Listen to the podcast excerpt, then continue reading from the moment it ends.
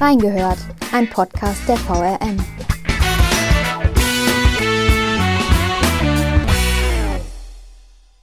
Es geht um nichts Geringeres als unsere Zukunft. Die Bundestagswahl am 26. September entscheidet darüber, welche Partei und welcher Kanzler sich einer der drängendsten Fragen unserer Zeit annehmen muss, nämlich der Klimakrise.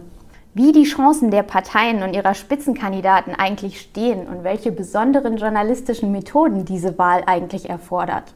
Wir haben reingehört. Herzlich willkommen, liebe Hörerinnen und Hörer, zu einer neuen Folge von Reingehört. Mein Name ist Julia Di Biasi und ich spreche heute mit Stefan Schröder. Herzlich willkommen, Herr Schröder. Hallo. Sie sind der VRM-Chefredakteur und haben Geschichte studiert, wie ich herausgefunden habe. So ist es. Also starten wir doch einfach mal gerne direkt mit einem Rückblick und fragen uns, was macht diese Bundestagswahl eigentlich zu so einer besonderen, vielleicht auch zu so einer unberechenbaren, weil die Umfragewerte sich ja wirklich, also sie fahren Achterbahn, das kann man glaube ich so sagen. Und wodurch unterscheidet sich die Wahl jetzt von anderen vergangenen Wahlen? Interessanterweise hat es wohl bei jeder Bundestagswahl die Aussage gegeben, diese Wahl ist etwas Besonderes. Weil die handelnden Personen meistens doch andere waren, selten gab es mal sich wiederholende Konstellationen. Entweder war der Herausforderer neu oder der Regierungschef oder die Regierungschefin. Aber natürlich, ja, es gibt was Besonderes, es gibt viele Besonderheiten. Wir haben nicht oft drei Kanzlerkandidaten bzw. Kandidatinnen. Ähm, ungewöhnlich bei dieser Wahl ist, dass eigentlich kaum einer Partei allumfassende Kompetenz zugeordnet wird, dass die Wähler generell von den Parteien enttäuscht sind und deshalb befürchtet wird, dass die Wahlbeteiligung relativ niedrig ausfallen wird. Was ja ähm, eigentlich gar nicht der Weg ist.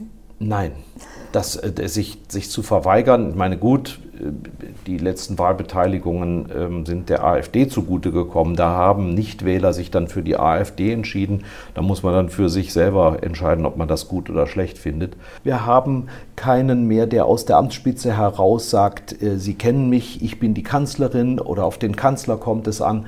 Denn ähm, äh, Frau Merkel ist die erste Chefin, der erste Chefin einer Regierung in der Bundesrepublik Deutschland, äh, die oder der diese Position freiwillig verlässt sozusagen in Pension geht. Im Wachsfigurenkabinett Madame Tussauds in Berlin ist sie jetzt in Freizeitkleidung auch schon zu sehen. Da wäre ich mal vorsichtig, denn sie wird noch lange regieren. Warum das dazu denke ich auch in den Köpfen. Ähm, welche Aufgabe hat denn der Lokaljournalismus bei einer solchen Bundestagswahl, die sich ja eigentlich gar nicht so auf der lokalen Ebene abspielt? Ich mache es mir einfach, all business is local. Also jede Entscheidung in Berlin, eher noch in Brüssel, hat Auswirkungen auf unser Tun oder unser Lassen hier. Wenn die Bundesregierung das Fass aufmacht und sagt, wir geben zur Unterstützung des öffentlichen Personennahverkehrs viele Zuschüsse für beispielsweise andere Antriebssysteme oder ähm, Autobahnumgehungen und ähnliches, dann ist ähm, auch eine Stadt wie Wiesbaden Empfänger in der ersten Reihe, nicht zuletzt deshalb, weil Wiesbaden eine Landeshauptstadt ist. Und hat die VRM diesmal jetzt auch versucht, den Bundestagswahlkampf vielleicht anders aufzugreifen als sonst? Ich weiß, wir haben diese Serie, wo ähm, Wähler hier aus der Region ähm, porträtiert werden, was sie sich eigentlich wünschen. Wichtig ist eine strategische Planung. Viele Leserinnen und Leser, vor allen Dingen Funktionäre, unterstellen den Journalisten ja Kampagnen, also Kampagnenjournalismus, dass sich also äh, weiße ältere Herren am Anfang des Jahres hinsetzen und sagen, am Ende des Jahres haben wir den fertig gemacht, haben wir die Partei hochgeschrieben und dieses Thema hochgejatzt. Das gibt es nicht. Ähm, das Gegenteil ist der Fall. Ich bin ja seit vielen Jahren auch Vorgesetzter von Journalisten und kann Ihnen sagen, das ist wie ein Sack Flöhe. Und das ist auch gut so, weil die, diese geballte Kreativität und Initiative dazu führt, dass unsere Zeitung jeden Tag tatsächlich eine Wundertüte ist. Wenn jetzt alles so strategisch geregelt wäre, wie sich das mancher wünscht, dann würde die Zeitung langweilig. Aber Eine Bundestagswahl muss geplant werden. Allein der Umstand, wie die Ergebnisse am selben Abend möglichst schnell im Netz landen, sodass unsere User, Leser das sofort auch dort verfolgen können. Denn die wollen ja wissen, wie ihr Bundestagsabgeordneter oder wie Ihr Kandidat abgeschnitten hat. Und deshalb hat sich das Team, diese Taskforce-Wahl, schon vor vielen Monaten hingesetzt und diese technischen Details besprochen, aber auch, wie können wir dem Leser jetzt gerecht werden in dieser besonderen Situation, die wir eingangs beschrieben haben. Ja, es wird uns zu Recht vorgeworfen, dass wir als Medien personalisieren, dass wir diese drei, die sich dauernd in Trials treffen. Ähm, ein tolles Wort. Ja, aber ich habe noch ein viel besseres. Was ist, wenn sich sechs Kandidaten treffen? Ja, dann ist es ein sexuell. Ganz einfach. Das ist das lateinische Wort für sechs. Aber gut, ich war abgeschweift. Ähm, Klimakrise, Nachhaltigkeit, Mobilität, Energie, ähm, soziale Sicherungssysteme, es gibt äh, Außenpolitik, EU, NATO, es gibt eine Fülle von Themen. Aber die Idee ist gewesen, lassen wir doch mal den Bürger fragen. Und dadurch, dass wir repräsentativ versucht haben, verschiedene Altersgruppen, verschiedene Berufe, verschiedene Regionen repräsentativ durch jeweils eine Person aufscheinen zu lassen, haben wir gehofft, dass dadurch auch individuelle Wünsche in ein allgemeines Portfolio einfließen. Natürlich Standard ist, man beschreibt äh, die zentralen Themen, die ich gerade umrissen habe, in Grundsatzartikeln mithilfe unserer Bonner Korrespondenten. Natürlich beschreibt man die Spitzenkandidaten, denn am Ende muss einer die Regierung führen und jemand führt die Opposition. Haben Sie denn auch spezielle Aufgaben, die Sie am Wahlsonntag übernehmen werden, am 26.? Nein, ähm, das ist die Stunde derjenigen am Desk, der Reporter vor Ort, die auch in den Rathäusern, wo zum Teil oder ähm, Landratsämtern, Kreisämtern, wo dann tatsächlich auch die Kandidaten sich der Diskussion stellen, wenn sie sich nicht verstecken, weil sie so wahnsinnig schlecht abgeschnitten haben aber äh, dort sind die Reporter mit ihren Mikros vor Ort. Ich, äh, dieses Jahr werde ich auch nicht kommentieren, das übernehmen andere, aber ich sage Ihnen, das habe ich gerade schon angedeutet, meine Spekulation ist, dass wir mindestens noch drei Monate erleben werden, in denen Frau Merkel weiter regiert, weil es keine Koalitionsbildung geben wird, weil die sehr kompliziert ist, weil man erstmal herausfinden muss, welche Partei bekommt zum erst, zuerst den Auftrag, wer hat die meisten Stimmen, wer kann dann noch jemanden auf seine Seite ziehen. Und da wird es noch jeden Tag jede Menge zu kommentieren geben, da freue ich mich schon drauf. Das denke ich. Und jetzt kommen wir auch gleich zu einem Kommentar von Ihnen aus den letzten Wochen. Dort schreiben Sie über die Bundestagswahl und die drei Spitzenkandidaten und titeln Ehrlichkeit darf man von kaum einem erwarten. Warum ist das so? Ja, da kann man das Beispiel von der Regierung ähm, Schröder nehmen, die mit der Agenda 2010 sicherlich die Basis für eine Umstrukturierung der Wirtschaft gelegt hat, die dafür gesorgt hat, dass die Wirtschaft mehr Luft zum Atmen, zum sich entwickeln hatte. Wir haben seitdem eine dramatische Abnahme der Arbeitslosenzahlen erlebt, aber wir haben auch einen Umbau der Sozialsysteme, was viele Menschen auch unter Druck gesetzt hat, auch vielleicht manchmal unter unnötigen Druck. Das kam ausgerechnet von einer Regierung, die das Sozial im Namen hat, von der Sozialdemokratischen Partei Deutschlands. Und wenn, wenn Schröder das angekündigt hätte im Wahlkampf, er wäre nie Wahlsieger geworden und er ist dementsprechend auch nachher abgewählt worden.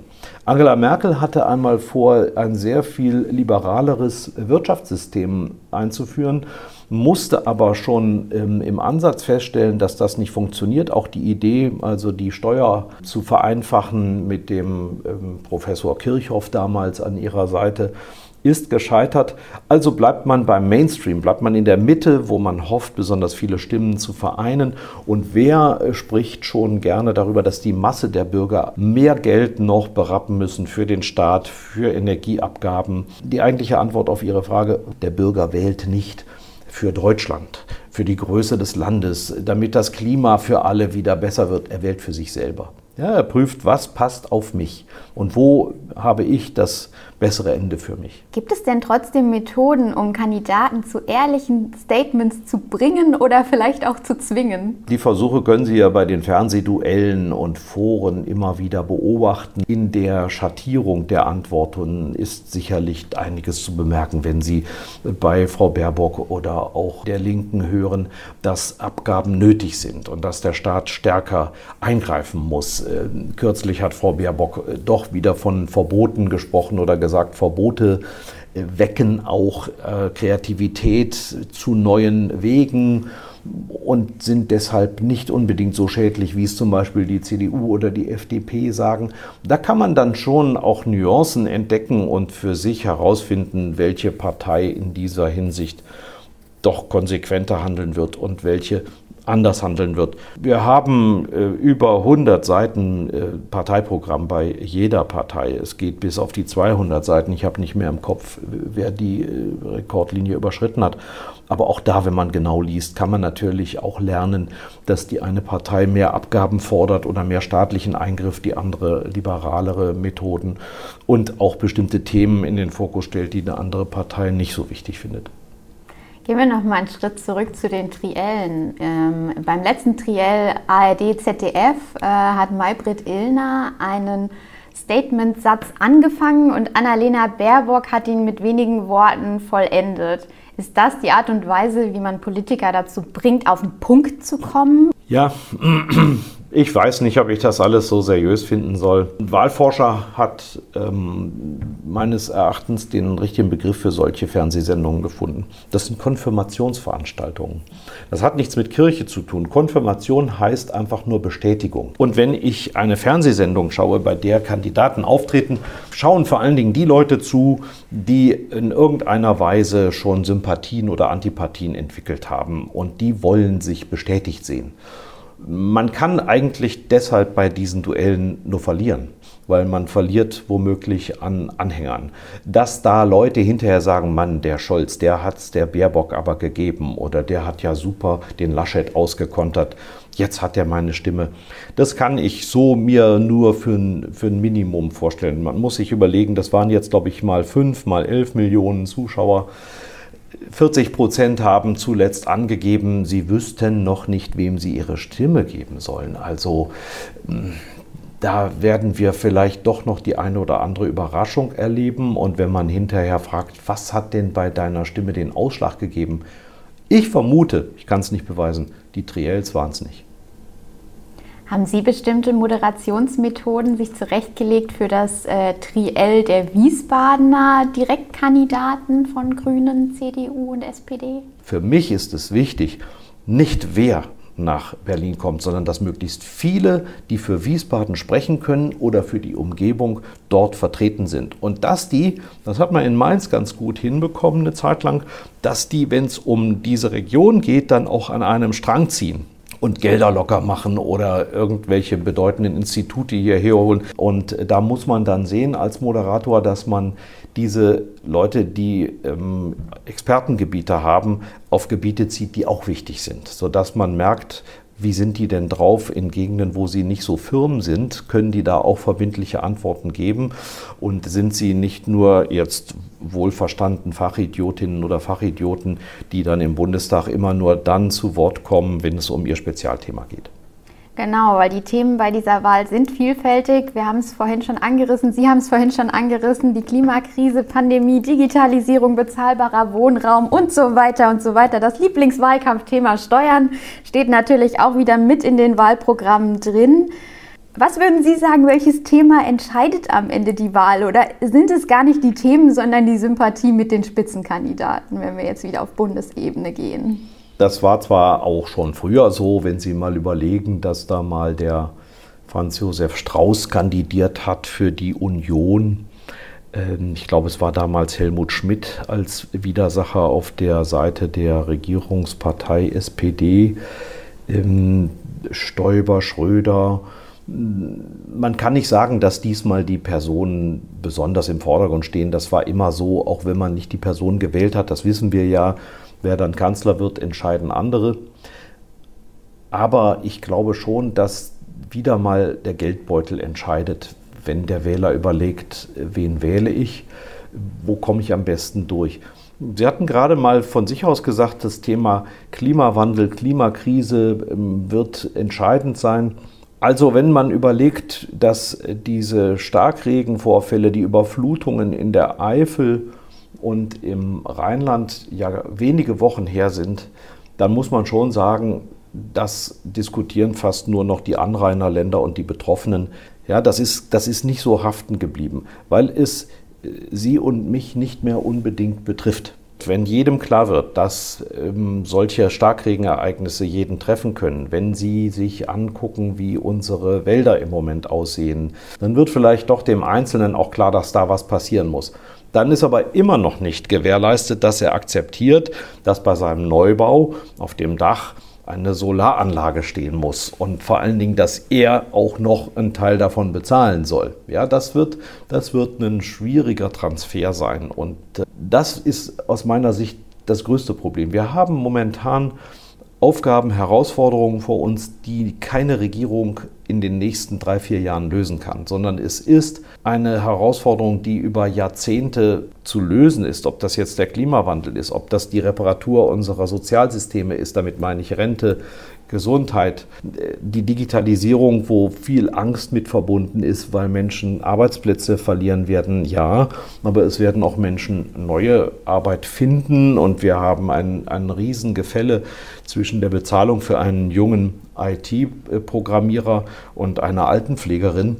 Da geht es einfach ungerecht zu, nicht ganz zuletzt äh, um die Wertigkeit dessen, was da geleistet wird. Das, wir haben zwar ähm, auf den Balkonen geklatscht, aber für die Krankenschwester hat sich jetzt materiell nicht unbedingt viel verändert. Und bezahlbarer Wohnraum auch eines der ganz heißen Themen, wie ich das zumindest wahrnehme im Moment.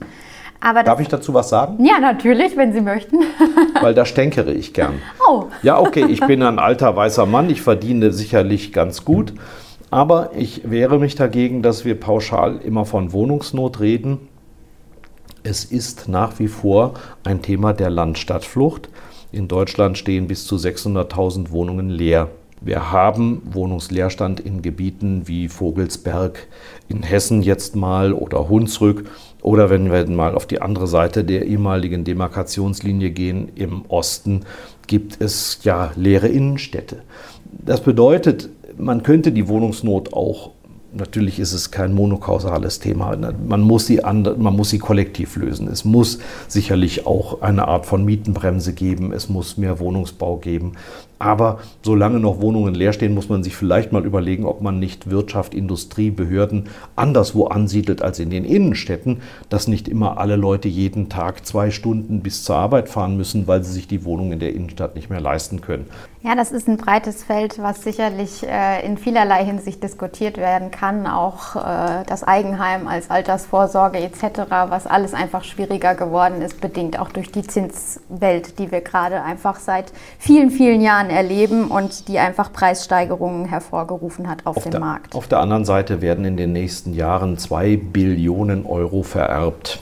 Ja, also die gehen ja nicht alle an Tierheime. Ja, das ist wahr, aber an einige wenige wahrscheinlich. Gut, es sind nicht nur die Besitzer der Quant-Stiftung und andere. Das ist, das, Sie haben auf der einen Seite recht und man muss vielleicht tatsächlich auf Dauer überlegen, wie man solche, solch ein Erbe vielleicht auch der Gemeinschaft eher zugänglich macht aber wenn nun mal Milliardenbeträge in Firmen stecken und man damit eine Firmenexistenz gefährdet, weil eine Erbschaftssteuer erhoben wird, muss man auch die Kirche im Dorf lassen. Dann lassen Sie uns noch mal etwas mehr auf unsere drei Kanzlerkandidaten schauen, auf ihre Ziele, auf ihre Skandale. Darüber wurden schon unzählige Worte, glaube ich, verloren. Trotzdem kommen wir nicht ganz drum rum. Äh, Olaf Scholz liegt momentan in den Umfragen ja immer noch vorne, obwohl man sagen muss, es ist ein Kopf-an-Kopf-Rennen.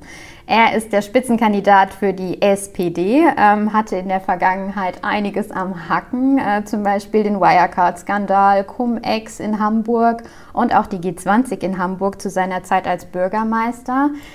Zuletzt kam jetzt in die Schlagzeilen die Durchsuchungen der Staatsanwaltschaft Osnabrück im Bundesfinanzministerium. Auf der Suche nach Hinweisen zu möglicherweise ähm, Geldwäsche-Verdachtsmeldungen, die bei der Behörde FIU, der Financial Intelligence Unit, denen nicht nachgegangen worden ist. Er hat die meiste Erfahrung von den drei Kandidaten. Er möchte erneuerbare Energien ausbauen, Wirtschaft nachhaltiger machen, alles aber soll für alle leistbar bleiben. Er will die Digitalisierung voranbringen, mehr Steuern für Reiche, 12 Euro Mindestlohn, die 400.000 neuen Wohnungen pro Jahr bauen, dafür 100.000 im sozialen Wohnungsbau und beschleunigte Verfahren im Bereich Bau und Energie. Jetzt haben Sie schon vorhin gesagt, eigentlich finden Sie, es ist gar nicht so, dass diese Wahlkampagne besonders auf den Herrn Scholz zugeschnitten ist. Ich persönlich empfinde das schon so. Er hat es irgendwie geschafft, dass äh, er den Wahlkampf zu seinem gemacht hat und irgendwie die SPD sehr im Hintergrund steht. Keiner redet über die Partei, jeder redet nur über ihn als Person. Ja, da habe ich mich dann missverständlich ausgedrückt. Ich habe gesagt oder gemeint, dass diese Spitzenkandidaten nicht gewählt werden, sondern es wird eine Partei gewählt. Ja, das Olaf, stimmt. Olaf Scholz wird, glaube ich, in Potsdam gewählt, wenn er Glück hat. Natürlich steht er ein weiter so, auch in, in vielerlei Hinsicht, denn er ist ja der einzige von den dreien, der tatsächlich in der aktuellen Bundesregierung auch vertreten ist, wenn auch als Juniorpartner. Und da könnt ihr auch sagen, Sie kennen mich interessanterweise beobachtet man an Scholz eine Wahlstrategie, die ähm, ein Berater Angela Merkel seinerzeit mitgegeben hat, die asymmetrische Demobilisierung. Das bedeutet, bei Themen, bei denen ich nicht so stark bin, sage ich gar nichts. Ich setze auf meine Bekanntheit und mache eigentlich gar nicht viel. Ja, ich, ich lasse das, was ich getan habe, wirken und hoffe darauf, dass die Menschen ähm, im Kern konservativ denken, damit ist nicht politisch konservativ gemeint, sondern dass die Menschen Veränderungen erstmal gar nicht mögen, vor allen Dingen, wenn sie sie selber erleiden müssen. Stichwort Change Management in Unternehmen. Und darauf fußt diese Überlegung, wenn ich jetzt also mit der berühmten ruhigen Hand operiere und sage, hier, das ist der Olaf Scholz, der steht eben für Kontinuität und Veränderung, dass dann die Menschen ihm zustreben werden. Allerdings muss man hier sagen, Sie haben das noch nicht erwähnt, aber nach meiner Einschätzung profitiert Olaf Scholz davon, dass die beiden anderen Kandidaten gerade zu Beginn ihrer Kampagne entweder Fehler gemacht haben oder die ganze Kampagne in sich nicht stimmig genug ist. Und deshalb steht er im Moment so glänzend da. Aber man muss ihm auch neidlos anerkennen, dass er vor einem Jahr gesagt hat, da kann sich noch viel verändern, wenn ihr jetzt über mich lacht und warum die SPD mit ihren damals ömmeligen 16, 17 Prozent überhaupt noch einen Kanzlerkandidaten ernennt.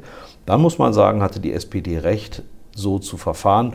Ob das frühe Nominieren eine Rolle gespielt hat, wir erinnern uns, dass er schon im August 2020 auf den Schild gehoben wurde, das wage ich zu bezweifeln.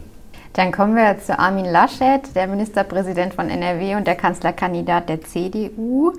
Auch er hat schon ein paar Fehler in der Vergangenheit gemacht. Zum Beispiel hat er Klausuren von äh, Studenten der KWTH Aachen verloren und Fantasienoten vergeben.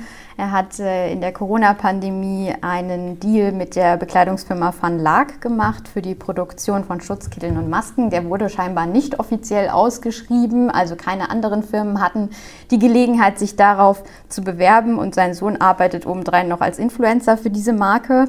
Und dann kam zum Schluss jetzt noch das Lachbild während der Flutkatastrophe und der Satz, weil nun ein solcher Tag ist, ändert man doch nicht die Politik. Er ist jetzt, kann man glaube ich so sagen, kein mediales Glanzlicht. Äh, auch bei den Corona-Regelungen in NRW hat, hat er ab, ab, und zu mal Wankelmut äh, bewiesen.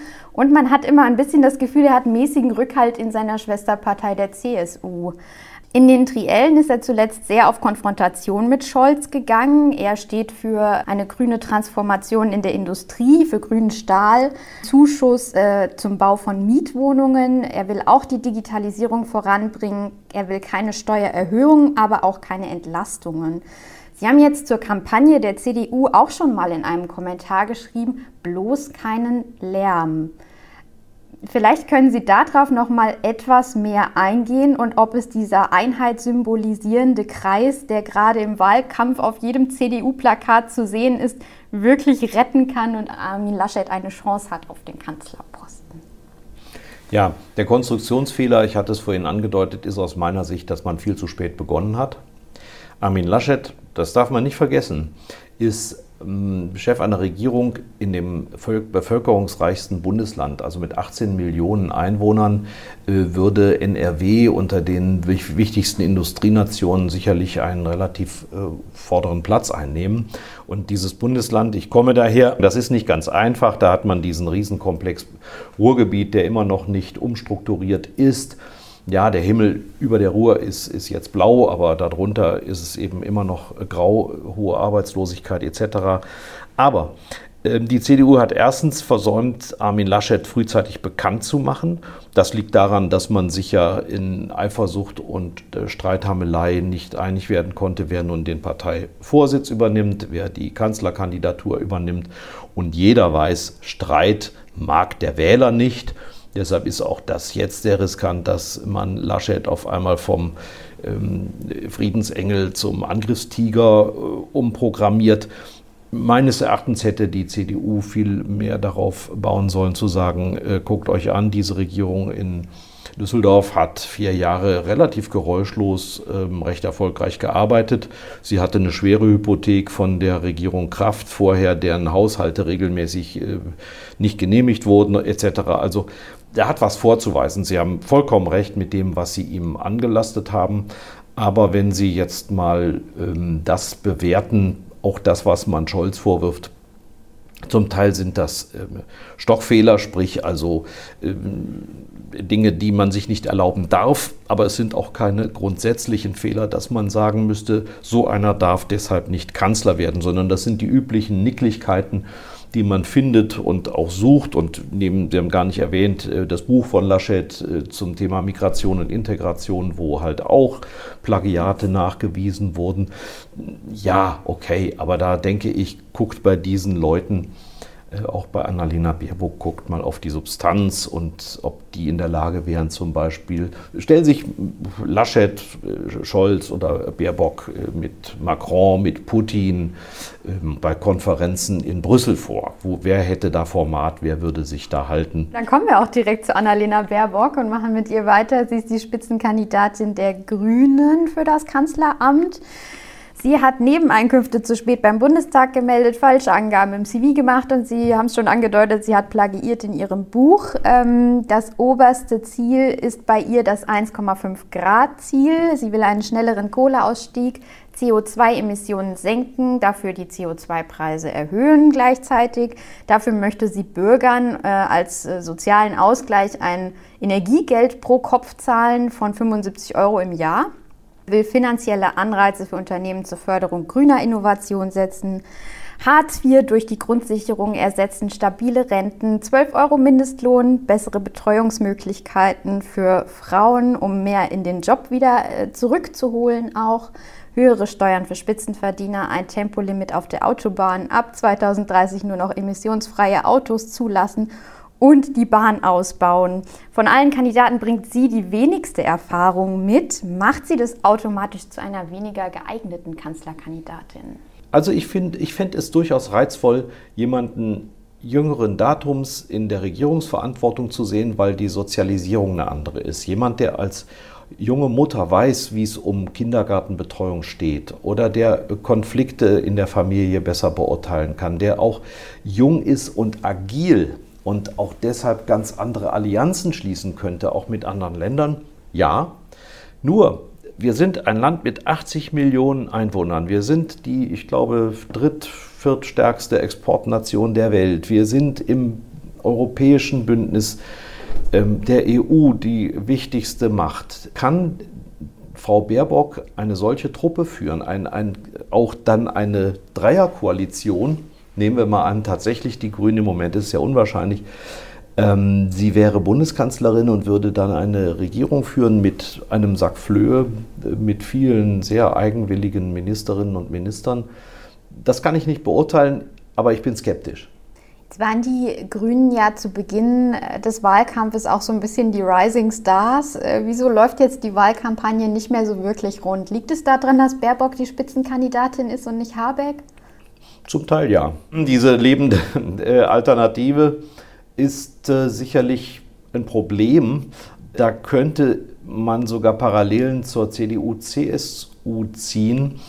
Diese Pärchen an der Spitze bewähren sich offenbar nicht. Also natürlich ist es ja auch nicht so, dass jetzt zwischen Söder und Laschet kein Blatt mehr passt ähm, oder zwischen Habeck und Baerbock keines obwohl ich jetzt nicht nachvollziehen kann, dass ähm, Habeck angeblich unsolidarisch ist und äh, hinter den Kulissen stichelt. Das ist mir nicht bekannt. Dazu bin ich aber auch nicht gut genug in Berliner Kreisen unterwegs. Aber es zeigt sich, die Konzentration ist geteilt und man schreibt viel lieber über einen Robert Habeck, der in, äh, im Norden, da wo er zu Hause ist, dann in Travemünde oder am Timmendorfer Strand sich vollregnen lässt und trotzdem eine gute Figur macht und ähm, ich bin erstaunt, dass tatsächlich der, der äh, Stimmenschwund, aber wir reden nur über Umfragen, wir reden nicht über Prognosen ähm, oder Hochrechnungen, dass der Schwund bei den Umfragen so dramatisch stattgefunden hat und das bei Lappalien in der Kritik. Also wir reden über diese Plagiatsgeschichten, das ist ja nun wirklich nicht der Rede wert.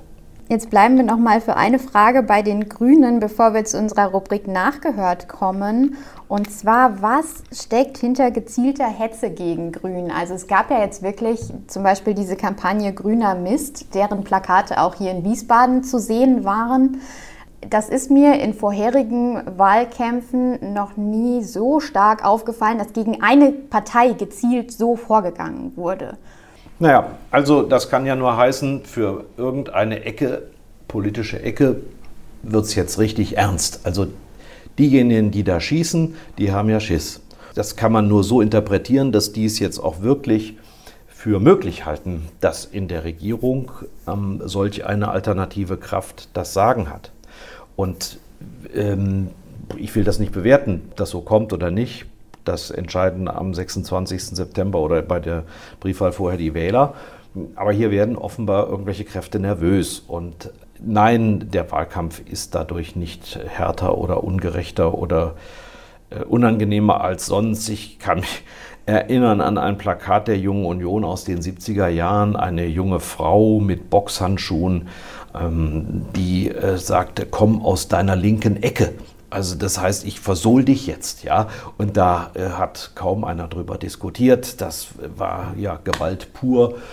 Und bei der SPD gab es ähnliche Geschichten. Also so, so ist es nicht, dass da überspitzt wird und auch sicherlich zum Beispiel Chemnitz, äh, das Beispiel ähm, hängt die Grünen und so weiter. Das ist unglaublich und man merkt auch, wie da eine Gesinnung in den Gerichten Einzug hält, die nicht demokratisch ist. Und da muss man auch mal aufpassen, wen man zum Richter macht, ja, ähm, was für gedankenlose Brüder und Schwestern da in Gerichten hocken.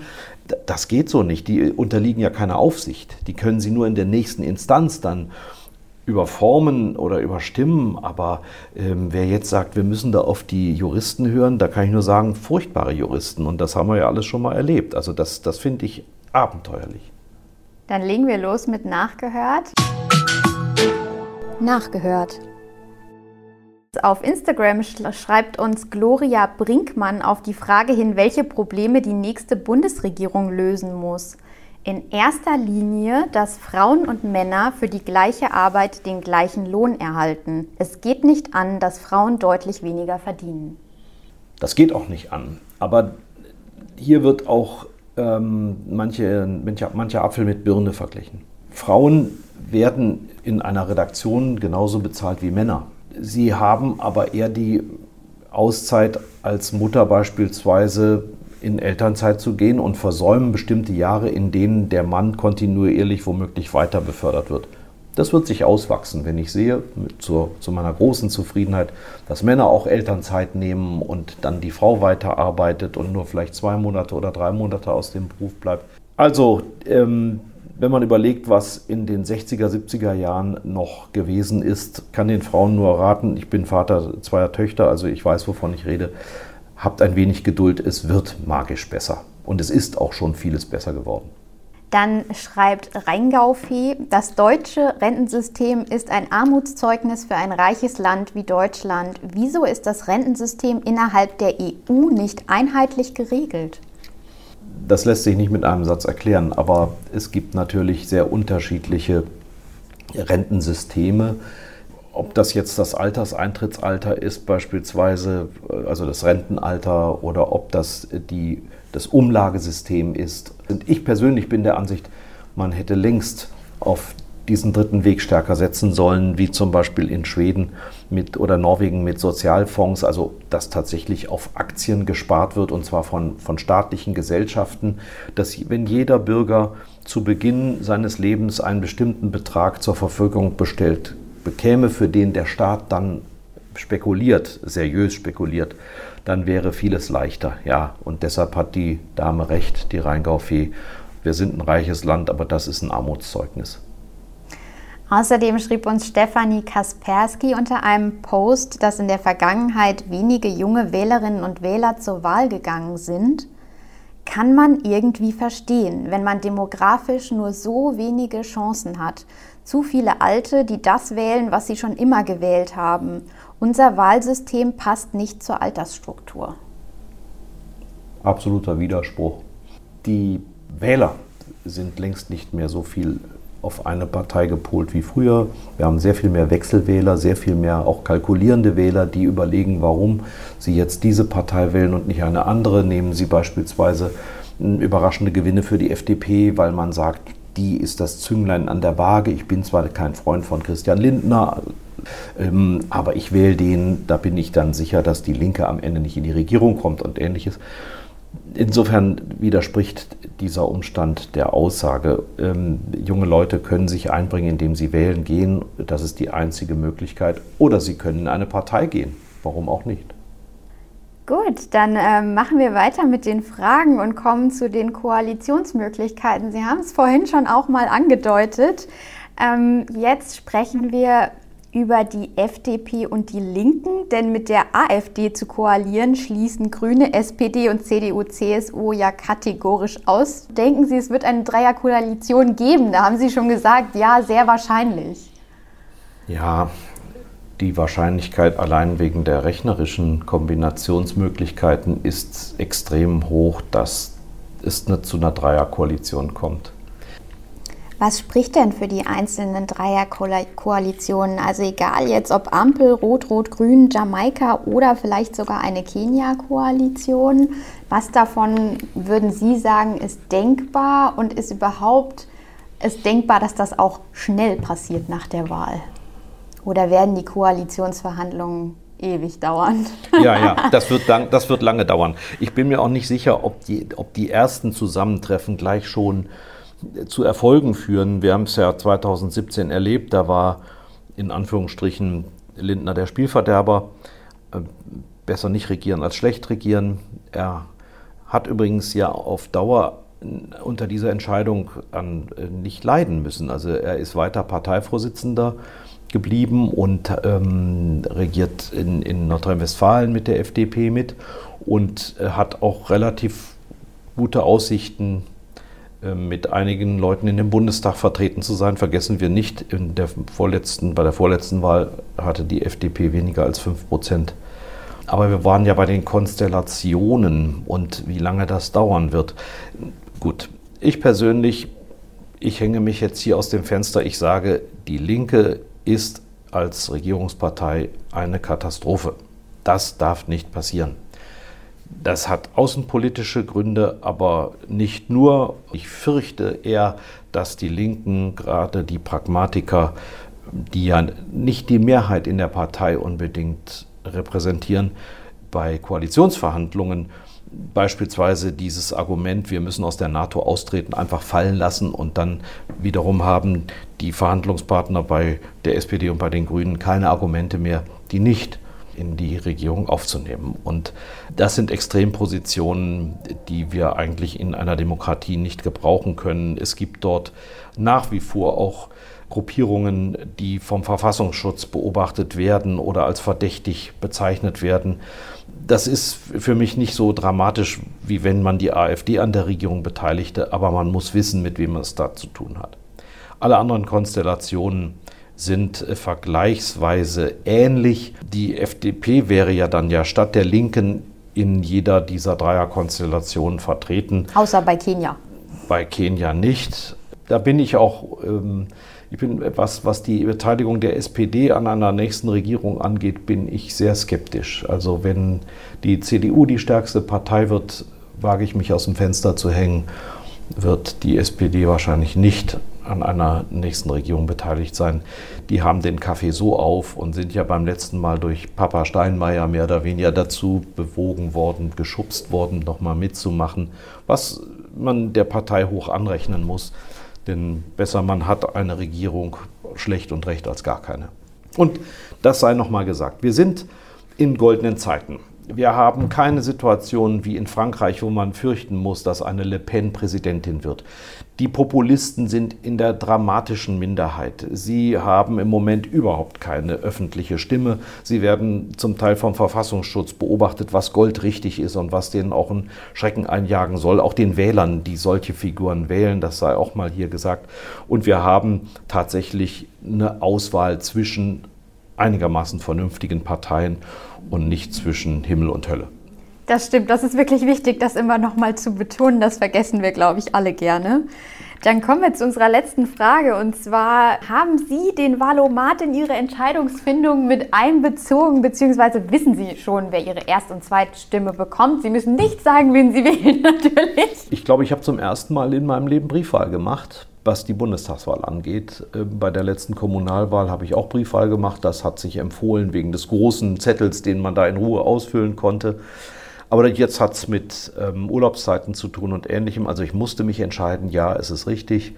Ich habe den Valomat äh, allein deshalb nicht in Anspruch nehmen können, weil er noch nicht freigeschaltet war zu dem Zeitpunkt. Kam der ein bisschen spät? Ja. Ich fand auch. Aber meine äh, Kinder haben zum Beispiel zum Teil den Valomaten ausprobiert und waren doch ähm, nicht schockiert, aber erstaunt, welche Kombinationen da zustande kamen und in welchen Prozentzahlen. Ich finde das eine gute ähm, Einrichtung die Gott sei Dank, auch wie ich es mitbekomme, von vielen Jungen benutzt wird, die ja auch noch nicht diese Erfahrung haben und die Gott sei Dank auch noch nicht so festgelegt sind und die dadurch nach Sachargumenten womöglich tatsächlich arbeiten. Und vielleicht bin ich da auch ungerecht, wenn ich sage, dass die meisten Wähler nach ihrem persönlichen Vorteil wählen. Vielleicht sind gerade die Jüngeren, die ja, wenn ich mal an Fridays for Future denke oder auch andere Bewegungen, da noch ein bisschen anders eingestellt, selbstloser in ihren Aussichten, nicht jetzt schon an die Rente denkend und die Partei wählend, die ihnen die höchsten Renten in 50 Jahren verspricht, sondern die tatsächlich nach hehren, nach abstrakteren Werten schauen und da den Wahlomat natürlich zu Hilfe nehmen sollten. Kann ich nur zu raten. Dann vielen Dank, lieber Herr Schröder, für das äh, interessante Gespräch und vielen Dank an euch, liebe Hörerinnen und Hörer. Mir bleibt jetzt eigentlich nur noch eins zu sagen und das ist 186.000 Wiesbadenerinnen und Wiesbadener sind zur Bundestagswahl am 26. September aufgerufen, Nutzt eure Stimme. Und falls ihr noch Fragen, Anregungen oder Themenwünsche habt, dann könnt ihr euch gerne bei uns melden, entweder per Mail an audio.vrm.de oder unter den Posts zum Podcast auf Facebook oder Instagram. Bis zum nächsten Mal und macht's gut.